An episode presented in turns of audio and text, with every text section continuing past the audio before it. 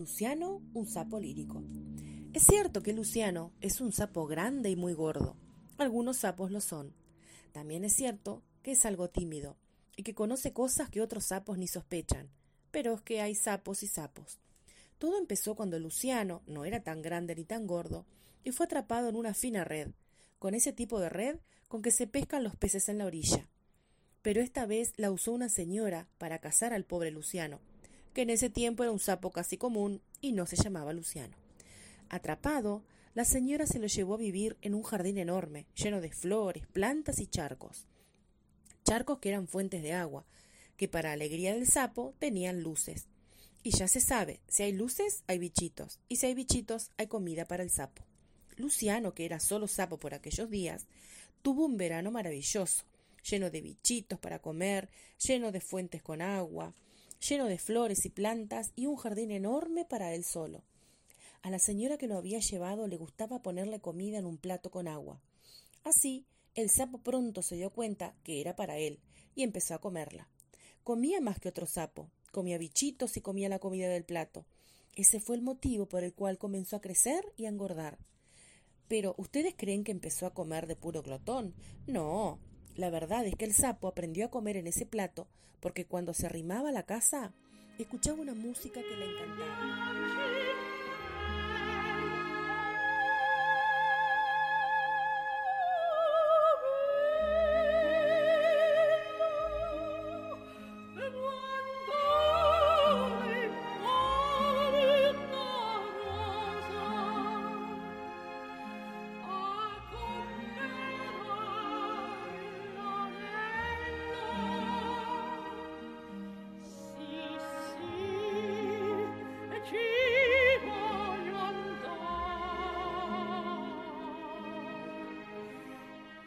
La señora que lo había llevado para el jardín era una cantante de ópera.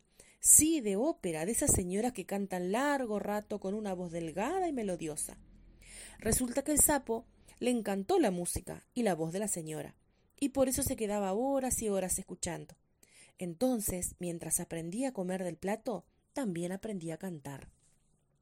Y fue así como en poco tiempo ya no cantó como cualquier sapo, ni siquiera como el otro sapo que ya era famoso, el tal Ruperto del rock and roll. No, señor, el sapo cantaba diferente, tan diferente que ni croar de sapo parecía. Y un día la señora de la casa se puso a escuchar al sapo y dijo Pero si este sapo es un verdadero Luciano. Lo dijo riéndose bajito y pronunciando Luciano, porque lo dijo en italiano. A partir de entonces, las mariposas visitantes del jardín, las moscas, las abejas, las avispas y las lombrices llamaron Luciano al sapo, y ya le quedó el nombre. Luciano engordaba y cantaba, que eran las dos cosas que más le gustaban en su vida. Al siguiente verano, después de dormir dentro de una roca agujereada que tenía en su jardín, el sapo salió a comer, y cuando se miró en la fuente de agua se vio grande y hermoso. Entonces recordó el canto y comenzó a practicar. A mitad del verano, una mariposa multicolor le dijo al sapo algo verdaderamente increíble. Luciano, amigo, usted tiene que dar un concierto. ¿Le parece? preguntó el sapo, colorado, porque era bastante tímido, y los sapos tímidos suelen quedarse colorados. Es que una voz así, su forma de cantar, ¿qué le digo, amigo? Ni los pájaros. Es más, si yo le cuento que los pájaros andan envidiosos de su canto, usted no se lo cree. No, doña Mariposa, contestó Luciano. No puedo creer que los pájaros anden envidiosos. Solo soy un sapo cantor.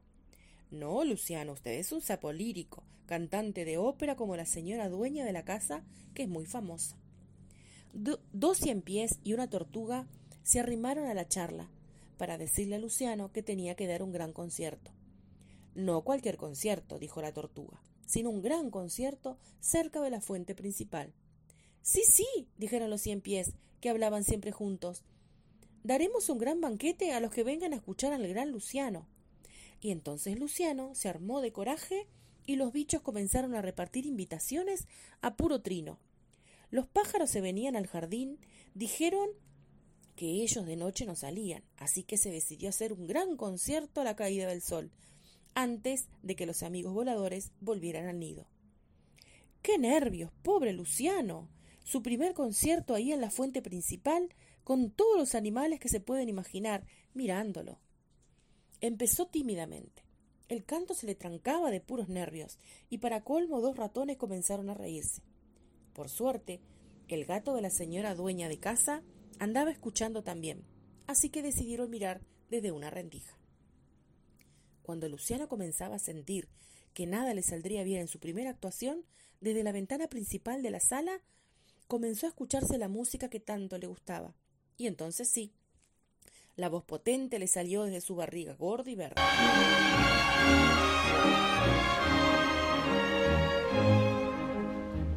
Che bella cosa da giornate sole, un'aria serena dopo una tempesta, e un'aria fresca pare già una festa.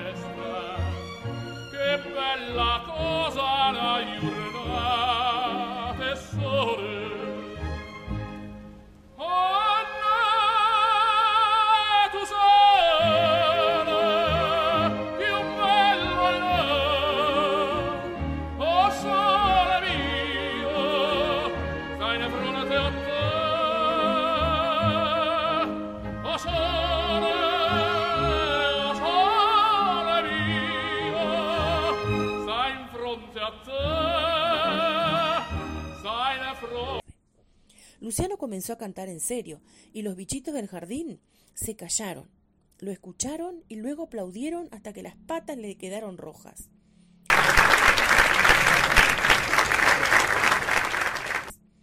Los pájaros decidieron nombrar a Luciano miembro de honor de la Academia de Canto, mientras los otros bichos discutían sobre su destino.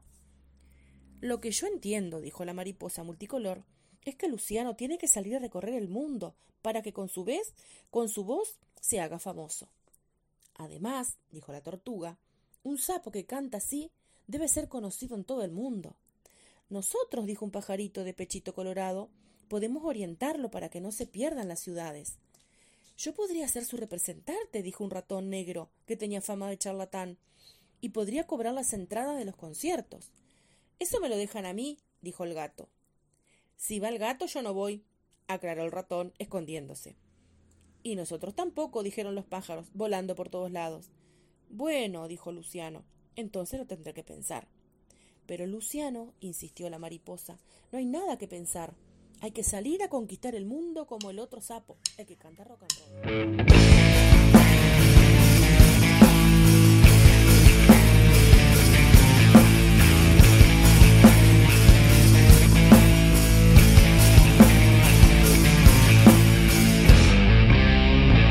Tengo que pensarlo, insistió Luciano.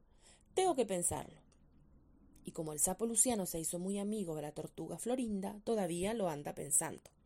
Desde ese día, muchos bichos, bichitos y bichotes se reúnen en el jardín de la señora que canta para escuchar a Luciano, que mientras lo piensa sigue dando conciertos a la caída del sol.